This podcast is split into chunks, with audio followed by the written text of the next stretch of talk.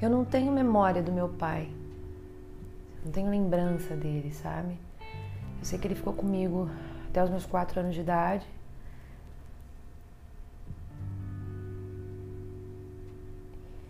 E lembranças, elas, elas são construídas. Então, eu tive que construir as lembranças desse cara como um quebra-cabeça, sabe?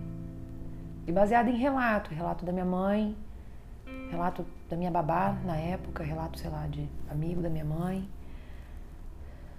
E você crescer sem um pai, cara, é um abismo muito, mas muito grande assim.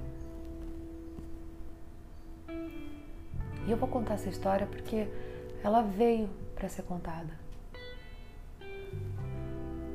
Meu pai era muito mais novo que minha mãe. Ele tinha problema com droga, tinha, tinha problema com álcool, era epilético, então ali era bem complicado, sabe? E minha mãe, ela, ela deu conta de cuidar de dois assim por um tempo, né? Eu criança e meu pai naquela situação muito delicada. Só que aconteceu alguma coisa ali que ela que ela não quis mais e ela colocou ele para fora de casa, assim. Acho que ele, ele bebeu, é, ele ficou meio agressivo com ela e, e colocou ela para fora de casa. E isso também não é uma lembrança, isso foi contado para mim, né? Mas aí teve um, uma época que ele teve algum problema e aí ele ligou para minha mãe. Minha mãe combinou de encontrar com ele assim em alguma alguma cidade satélite ali de Brasília, né? E minha mãe ela tinha um Fusca. E o Fusca, eu tava no banco de trás do Fusca, o Fusca tem uma janelinha só, né?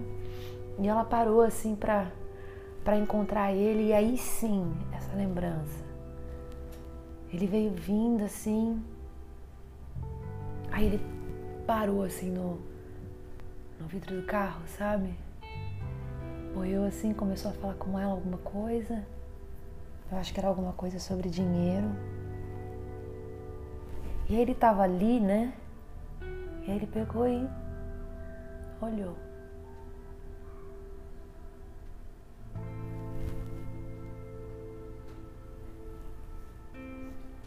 E ele tava com uma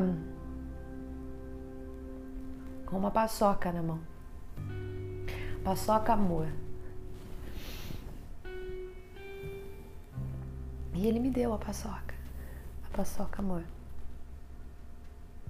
E hoje, assim, claro que simbolicamente ali, mas eu entendi que ele deu o amor que ele podia dar. E é isso, as pessoas dão o amor que elas podem dar. E aí, depois disso, meu pai desapareceu da minha vida real. Né? Mas eu fiquei com aquilo na cabeça, né? E aí depois de um tempo eu fui falar com a minha mãe que eu queria encontrar ele, eu queria saber dele, sabe? Eu precisava preencher isso, né? E aí ela pediu para mim que eu esperasse ela morrer para eu poder fazer isso. A minha mãe faleceu, eu já não tinha mais nenhum parente. E aí eu comecei a procurar sobre ele na internet.